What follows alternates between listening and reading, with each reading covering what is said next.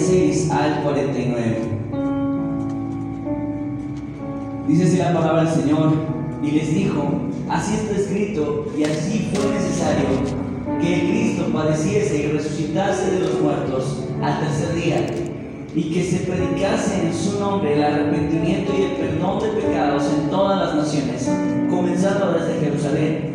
Y vosotros sois testigos de estas cosas. He aquí yo os enviaré promesa de mi Padre sobre vosotros, pero quedaos vosotros en la ciudad de Jerusalén hasta que seáis investidos del poder desde lo alto.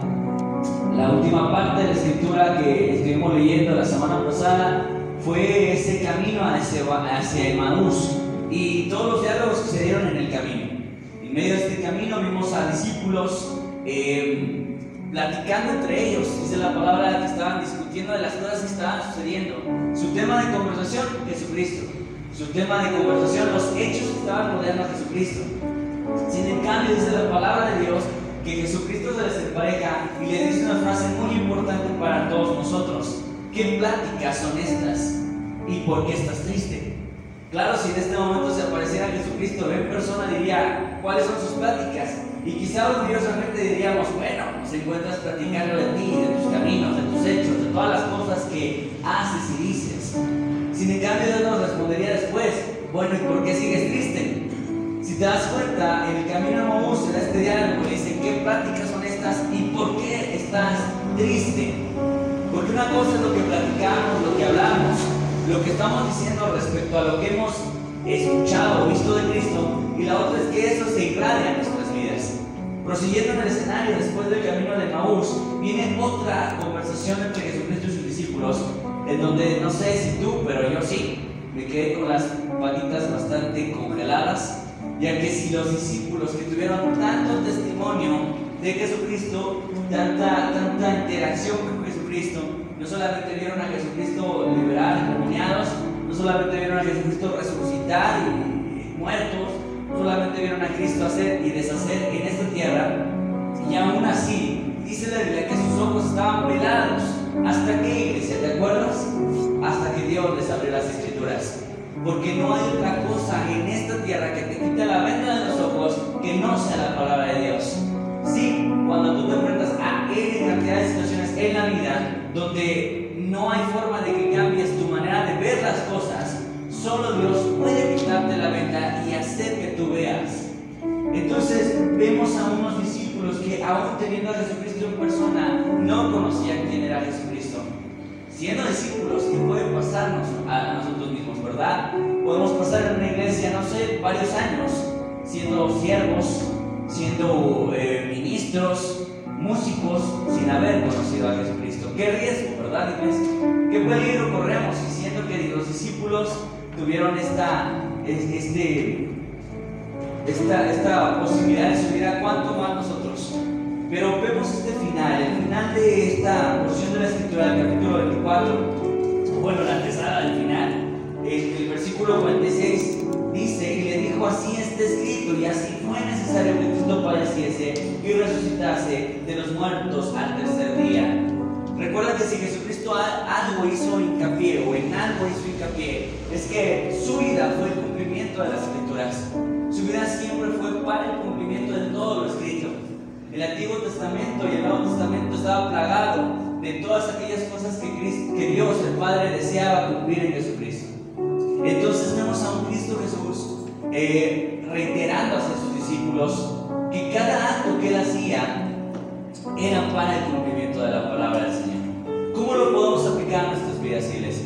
¿Cómo podemos eh, apropiarnos de este versículo? Más allá de que Jesucristo diga, esto yo lo hice porque yo quería cumplir la, la palabra del Señor, ¿cómo yo puedo también apropiarlo?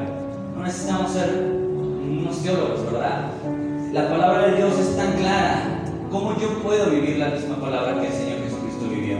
Sencillamente, que no solamente seamos, como dice Santiago, oidores de la Biblia, sino hacedores de ella. Y ese mismo versículo dice, engañándonos a nosotros mismos, ¿Cómo te puedes engañar a ti mismo sobre la fe solo siendo un oidor? El, paso de ser un hacedor te aísla de este autoengaño. Porque los que estamos aquí estamos ejerciendo precisamente la palabra del Señor.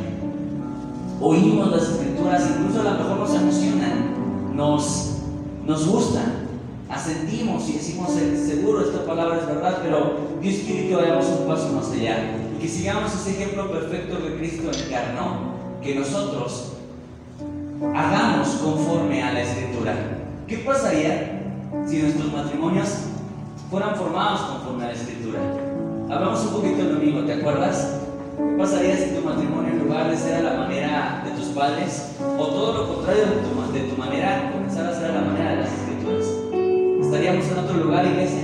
Por supuesto puede ser lo más noble y piadoso posible, pero si no es bíblico, no son las maneras de Dios.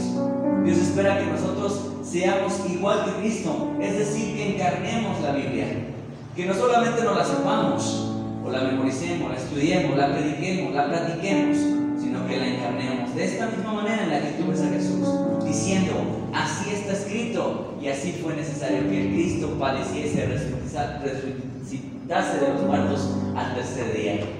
Eso es lo que Jesucristo nos estaba diciendo directamente también a nosotros. Lo que Él hace es producto de lo que está escrito.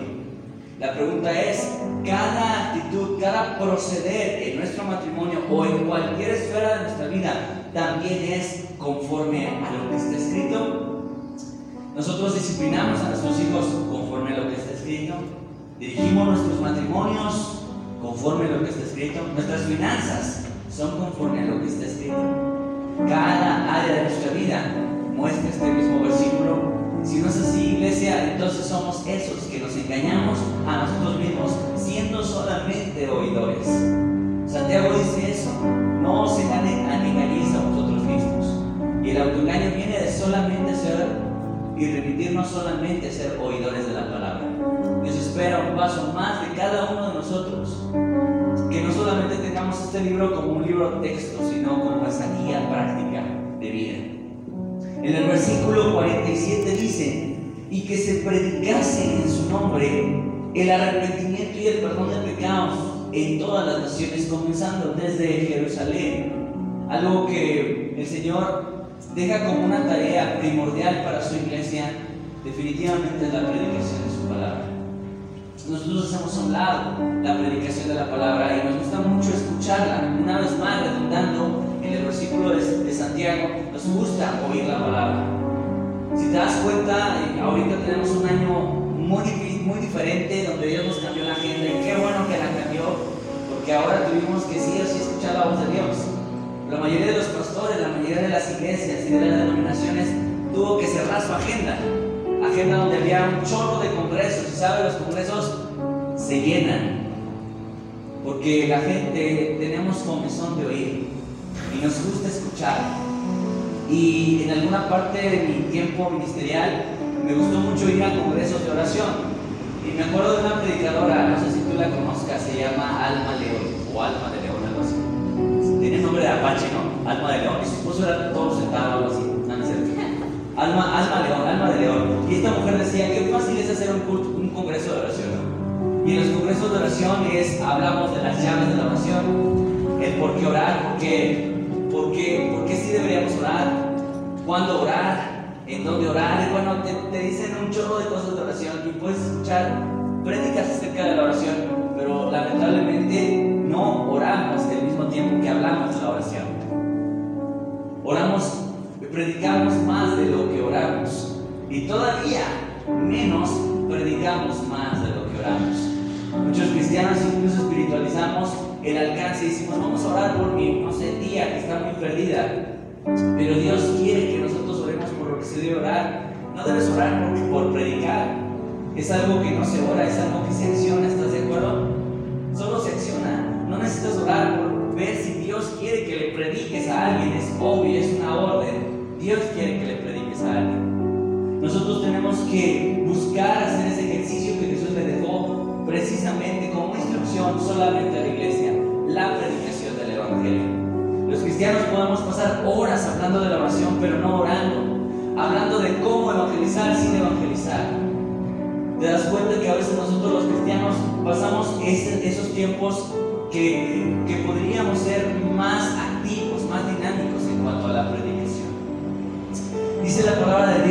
que se predique en su nombre. Una de las huellas de la iglesia, amada iglesia, es la predicación. Hoy nosotros, los cristianos, hemos sistematizado el cristianismo. Vamos a decir esa palabra, sistematizar. Sistematizado. Cuando decimos sistematizar es que nos volvemos eh, complejos respecto a la fe, ya que para nosotros hay ciertas marcas del Evangelio. Lo hemos, lo hemos dicho en otras ocasiones. Cristiano hoy en día es aquel que no fuma, no toma y no baila, ¿verdad? Decimos que cristianazo y no todas si quieres un cristiano todavía más ungido y más metido con Dios, tiene ixoyes en sus carros, que son marcas del Evangelio según el sistema cristiano actual, porque lo hemos sistematizado. Pero ¿sabes cuál es la marca, las verdaderas marcas del Evangelio? Un cristiano que lee la Biblia, un cristiano que ora, un cristiano que predica. Cristianos sistematizados nos escandalizamos de ver a un hermano bailar, o tomar, o fumar, pero no nos escandalizamos de ver a un cristiano no leyendo su Biblia, orando o predicando. Nos rasgamos las vestiduras. Algún tiempo, en algún momento, dimos, eh, pusimos de ejemplo una hermana, no diré nombres para que no quemar a nadie. Una hermana que en los 15 años de su hija se puso a bailar con su hija y con su hijito y con su esposo, pero mira la hermana buena para la baracha sabrosona.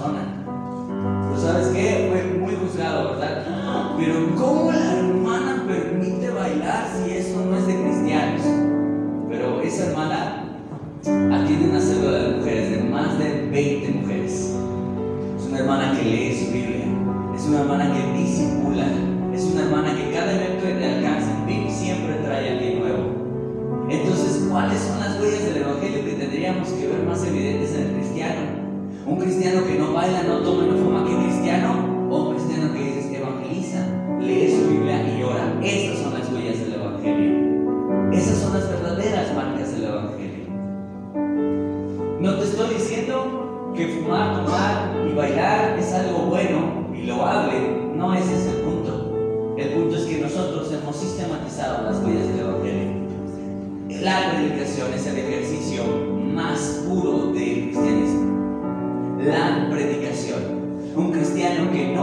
Debe dudar si de verdad es cristiano.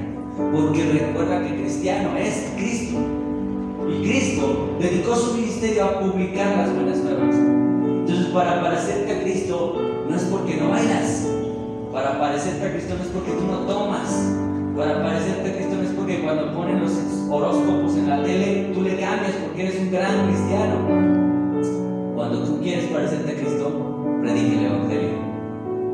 Publica las buenas nuevas. Eso te asemeja a Cristo. Eso te hace más parecido a Cristo de lo que tú crees. Una vez un predicador dijo, si Cristo se quisiera congregar en alguna de nuestras iglesias, para empezar, híjole, qué, qué padre sería, ¿no? Imagínate que se quisiera congregar en mí. A se me caerían los pantalones. Obviamente le diría a Dios, ya llegaste. Este es tu lugar para empezar, para, solo para empezar. Pero que Cristo se congregara según la sistematización de la iglesia de hoy, no entra en muchos lugares. No entraría. Porque la gente con la que se juntaba Jesús en su ministerio en la tierra no encaja con la que un cristiano sistematizado se junta. ¿Cierto o no? ¿Es verdad? Si tú ves a Jesucristo en la Biblia juntándose con qué clase de gente, hoy, si uno de nosotros nos juntamos con esa misma gente, no seríamos verdaderos cristianos.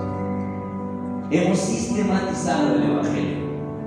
Dios dice, predica el arrepentimiento y la remisión de pecados. Esa es una orden.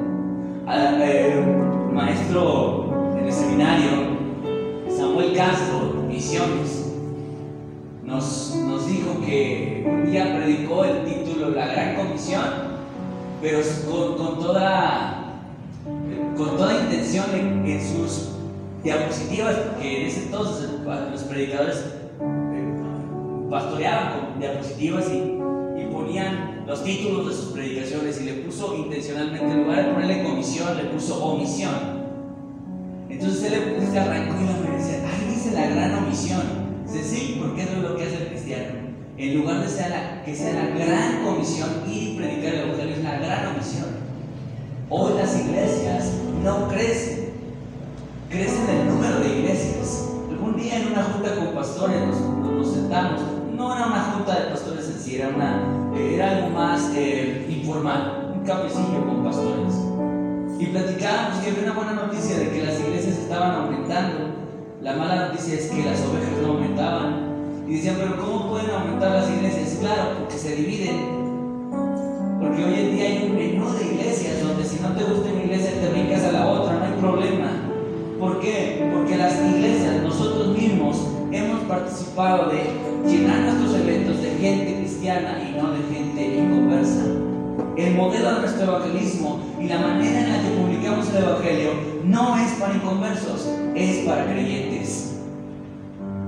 En algunas juntas que yo tuve para presentar programas, había mucha resistencia porque decían, pero es que si una gente entra así, no se queda. Bueno, escúchame, si un día hubiera visto uno de los escenarios en los que Jesús hizo algo, créeme, mucha gente se escandalizaría. Ponemos un ejemplo live de Jesucristo. Jesucristo vio a un ciego y dice la palabra que escupió con su saliva, hizo lodo y se lo puso en los ojos. Una gente nueva que hubiera dicho, ay no, no la hagas. Eso es antigénico y en tiempos de COVID eso es incluso riesgoso, ¿cierto? No? ¿Sabes? Creo que nuestro evangelio debe de ser totalmente cristiano. Nuestro evangelio tiene que ser apegado 100% a la Biblia, pero no a todas las estructuras que el hombre ha hecho, porque nosotros las hemos fabricado. Hemos hecho una predicación para cristianos y no para gente inconversa. Porque al final queremos ser esa iglesia robusta, pero no queremos ser esa iglesia que alcanza al perdido. Porque eso implica mucho más esfuerzo. Eso implica mucho más cansancio. Quiero decirte algo, iglesia, que te ha estado repitiendo el Señor últimamente. No deberías, no deberías de, tener otra prioridad antes de morir que no sea ser un discípulo. No deberías. No sé si entre tus prioridades está, no sé, bajar de peso, llegar a tu peso ideal, no sé qué prioridades tengas, pero una de las más importantes que tengas es al menos, al menos un, uno solo para Cristo. Uno. Un solo discípulo de toda tu vida lo habrá valido, pero al menos uno. Uno al que tú discipules, uno al que tú traigas a casa de Dios, pero no traigas a tu tía que ya es cristiana. No lo hagas.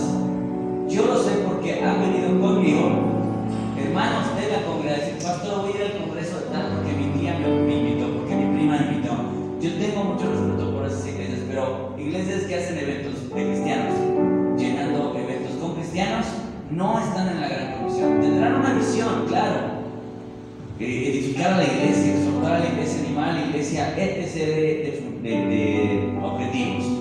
Pero el objetivo principal de la iglesia es el alcance del perdido. Ese es el objetivo principal. No le debemos perder la vista. Y esa no es chamba netamente, netamente solo del pastor, es de las ovejas. Las ovejas tenemos que tener el objetivo de publicar el Evangelio, amada iglesia. Así que yo te quiero animar a que tú pongas un objetivo en tu corazón y mente, decir, tengo que predicarle a un compañero de trabajo, a un vecino, a una persona, el Señor lo, lo, lo va a respaldar, créeme que sí a un primo. Estamos en escenarios perfectos donde podemos publicar el poder de Dios. ¿Cuántos de nosotros conocemos a un familiar en este momento que está pasando por una crisis económica a través de, esta pandemia? Te aseguro que muchos de nosotros. ¿Cuántos de ustedes incluso tienen familiares que están infectados de COVID o que estuvieron infectados de COVID? ¿No es un escenario perfecto para hablarles del poder de Dios? Nada más ve con tu tía que está enferma de COVID y cúbrete bien, tápate bien, llega y le compartes el evangelio, oras por esa persona y de ahí te cuelgas como gorda en tobogán y le cuentes el evangelio. No la dejes hablar, cuéntale, háblale, dile y vas a empezar a, a, a echar semilla. Pero no te calles, porque una de las marcas del evangelio es la predicación del evangelio. Si no bailas, puede ser que digas, oye, soy un cristiano muy bueno porque no bailo. Imagínate que Dios te respondiera, pues no bailas, pero tampoco lees la Biblia. Oye, soy un cristianazo porque mira, yo no fumo. Sí, pero tampoco oras. Yo soy un gran cristiano porque yo no tomo. Sí, pero tampoco predicas. Te lo puedo decir con toda sinceridad. Yo conozco personas muy cercanas a mí que no toman, no bailan, no fuman, pero tampoco se congregan, tampoco oran, tampoco diezman, tampoco leen la Biblia, tampoco hacen eso. Entonces, amada iglesia, un gran rasgo de un cristiano sí es la predicación. La predicación tiene que ser el objetivo primordial de la iglesia. Estamos terminando, versículo 48. Vosotros sois testigos de estas cosas. Y una vez más el Señor nos lleva a esa dinámica que la iglesia tiene que experimentar sí hablar de nada que no has. No puedes hablar de un Dios poderoso si no has experimentado su poder. No puedes testificar de salvación si tú mismo no eres salvo. Recuerdo bien hermano Alfredo Guerrero, ni siquiera fue la vez que vino hace dos años ya, un año. Escuché al pastor Alfredo Guerrero hace cinco o seis años aquí mismo en Pi. Y recuerdo que dijo, hermano, si tú no conoces a Cristo, no prediques el Evangelio. Vayas a arruinar las misiones. No estorbes el trabajo de la, de la obra de Cristo. No prediques a quien no conoces. Porque recuerda que el objetivo primero de Dios a tu vida es que lo conozcas. Claro, porque no puedes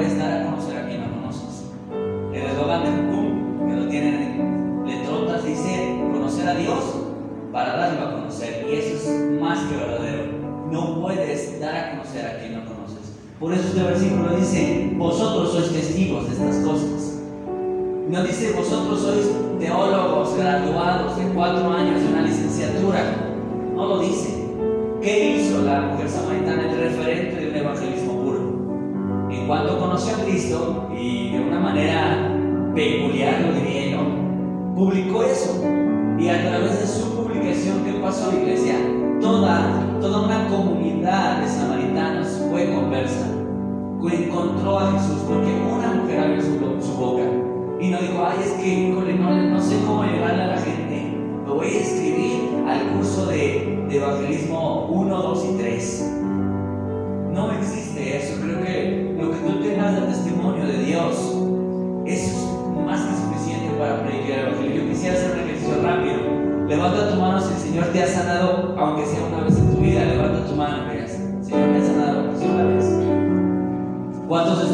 Dios ha provisto en un tiempo tan difícil económico? Dios ha sido fiel y te llegó de una manera milagrosa una provisión de sustento. Todos, de seguro. Ahora estás más que calificado porque tienes el testimonio de Dios. Entonces conoces a Dios, da a conocer a Dios. Pero imagínate qué peligroso es que conozcas a Dios y no lo des a conocer. ¿Qué le dijo Jesucristo al leproso cuando lo sanó? ¿Qué le dijo iglesia? Muéstrate, muestra lo que yo he hecho, no con dichos, sino con hechos, muéstralo. Muestra que yo te sané, muestra el milagro en tu vida y creo que es importante que nosotros hagamos eso. Y estamos parados en un escenario, pero mira, súper bueno para hacerlo.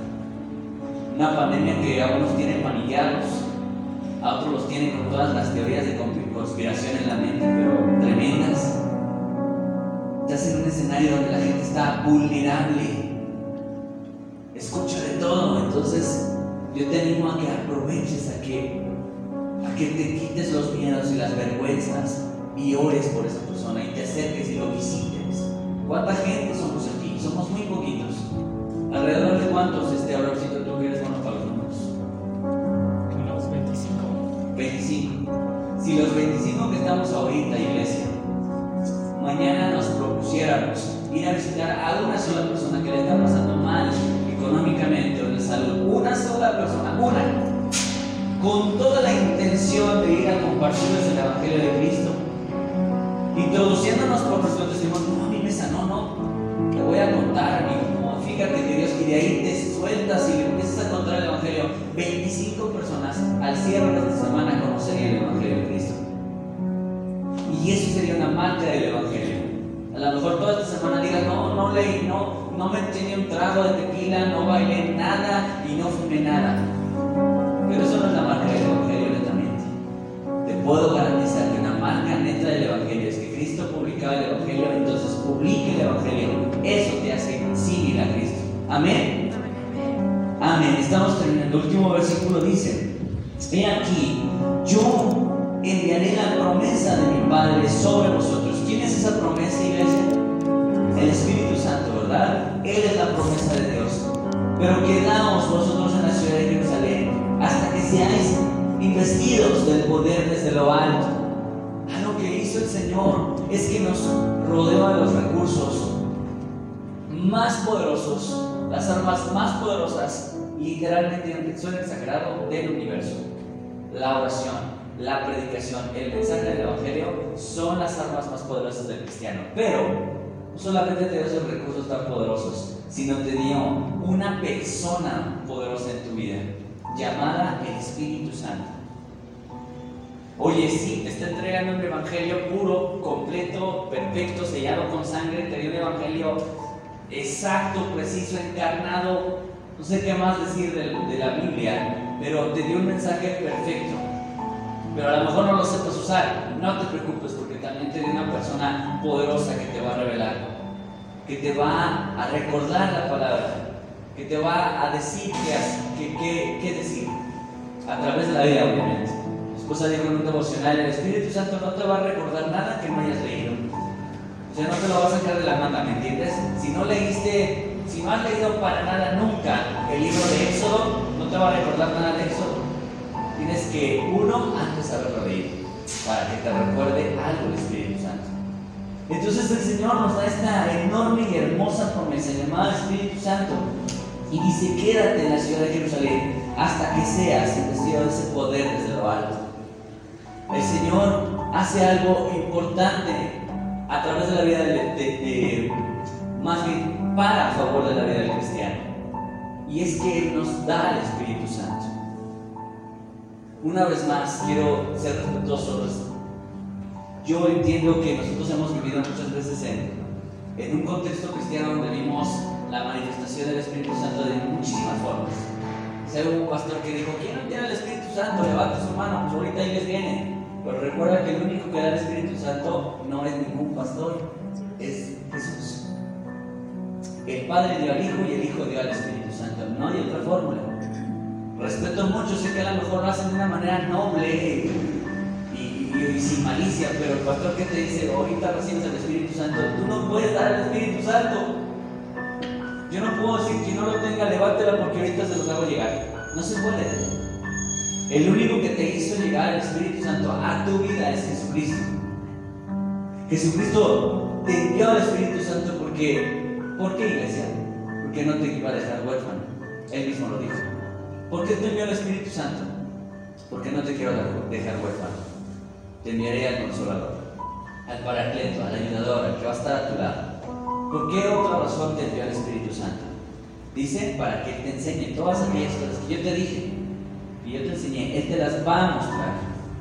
Toda la revelación viene de parte del Espíritu Santo, así de que no solamente te rodeó de herramientas y recursos poderosos, sino que te envió a la persona que es la fuente del poder, llamado Espíritu Santo.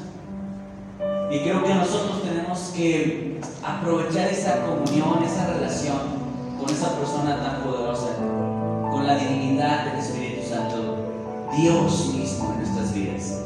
¿Lo estás entendiendo así, iglesia? Entonces, qué hermoso saber es que Jesucristo no solamente nos dio una encomienda, sino que también nos, dio una persona con quien hacer esa encomienda. No va solo, no está solo. El camino el Espíritu Santo será ese paracleto, ese ayudador. Amén. Que los miércoles tenemos limitado el tiempo de predica porque precisamente es lo que queremos. Orar, orar más de lo que hablamos. Y yo quiero pedirte entonces que te pongas de pie. Vamos a orar.